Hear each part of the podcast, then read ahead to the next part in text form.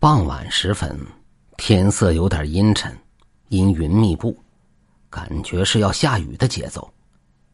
小篱笆村的张木匠吃过晚饭，到院子里看了看天，准备关院门回屋早早的睡觉。张先生，张先生，请等等。不远处驶来一辆马车，马车往这边来，上面的人边走边喊。马车来到张木匠院子门口停下，从车上跳下来两个人。张木匠看了看人以后，又看了看那辆马车，心里暗自好笑：“哈，这大红马膘肥体壮，长得真不赖。只是这马车怎么是木头轱辘的？这都什么年代了，还有这种马车？真是可惜了这匹大红马，给配了个解放前的破车。”车上跳下来的那两人走到张木匠跟前，说：“请他打家具，木材什么的都已经准备好了，不过就是路途远了些，距此五十多里的大山里。不过来前主人说了，愿意多给工钱。大山里那地方肯定很偏僻闭塞，要不怎么那里还会有如此的古董玩意儿，并且还在用着？”张木匠心里想着。对自己的手艺还是相当自豪的，名声都传到几十里外了，能不高兴吗？收拾好东西，用箱子一装，上马车跟这俩人走了。等到了这家一看，这家太有钱了，就像电影里演的大财主家似的，主人也相当热情，招待他的全都是山珍海味什么的。张木匠别说吃过了，平时见都没见过。吃的时候手都直哆嗦。吃过饭后，主人指着张木匠来前坐的那辆马车，说道：“张先生，请你来不为别的，就是请你给再打造一辆马车，但是一定要比这个阔气豪华。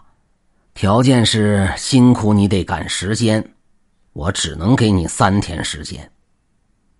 自己就是个手艺人。”主家让打什么样就打什么样呗，张木匠也没多想，可三天的时间太紧张了，于是就说道：“哎呦，三天时间，这这太紧张了，这质量恐怕就三天，时间不能再长了，但是质量也绝对不能马虎，否则工钱好说。”家主说完，一甩袖子。就走了，也许这主家急用，否则耽误时间，主家不给工钱。张木匠猜测着主家话的意思，那既然来了，辛苦点加加班也是能做出来的。接下来，主家好吃好喝招待，还派了两个人给他当帮手。张木匠则把浑身的本事全都露了出来。到了第三天，这辆马车算是打造完了。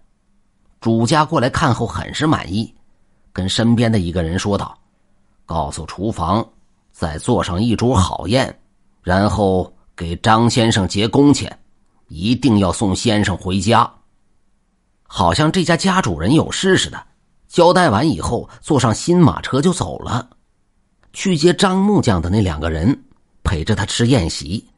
呵，这送别的宴席比那三天的还要好。吃过宴席后，那两个人拿出来的工钱把张木匠吓了一大跳，是两锭金元宝。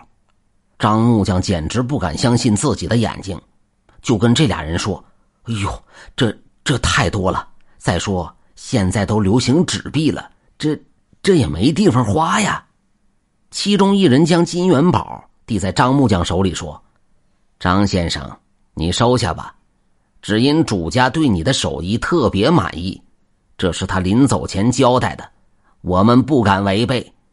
如果张先生吃好了，现在我们就套车送你。等马车来到了自个儿家门口，张木匠下车一看，哟，这是我家吗？怎么我才出去三天，门上糊上白纸，还吹上喇叭了？这是怎么回事啊？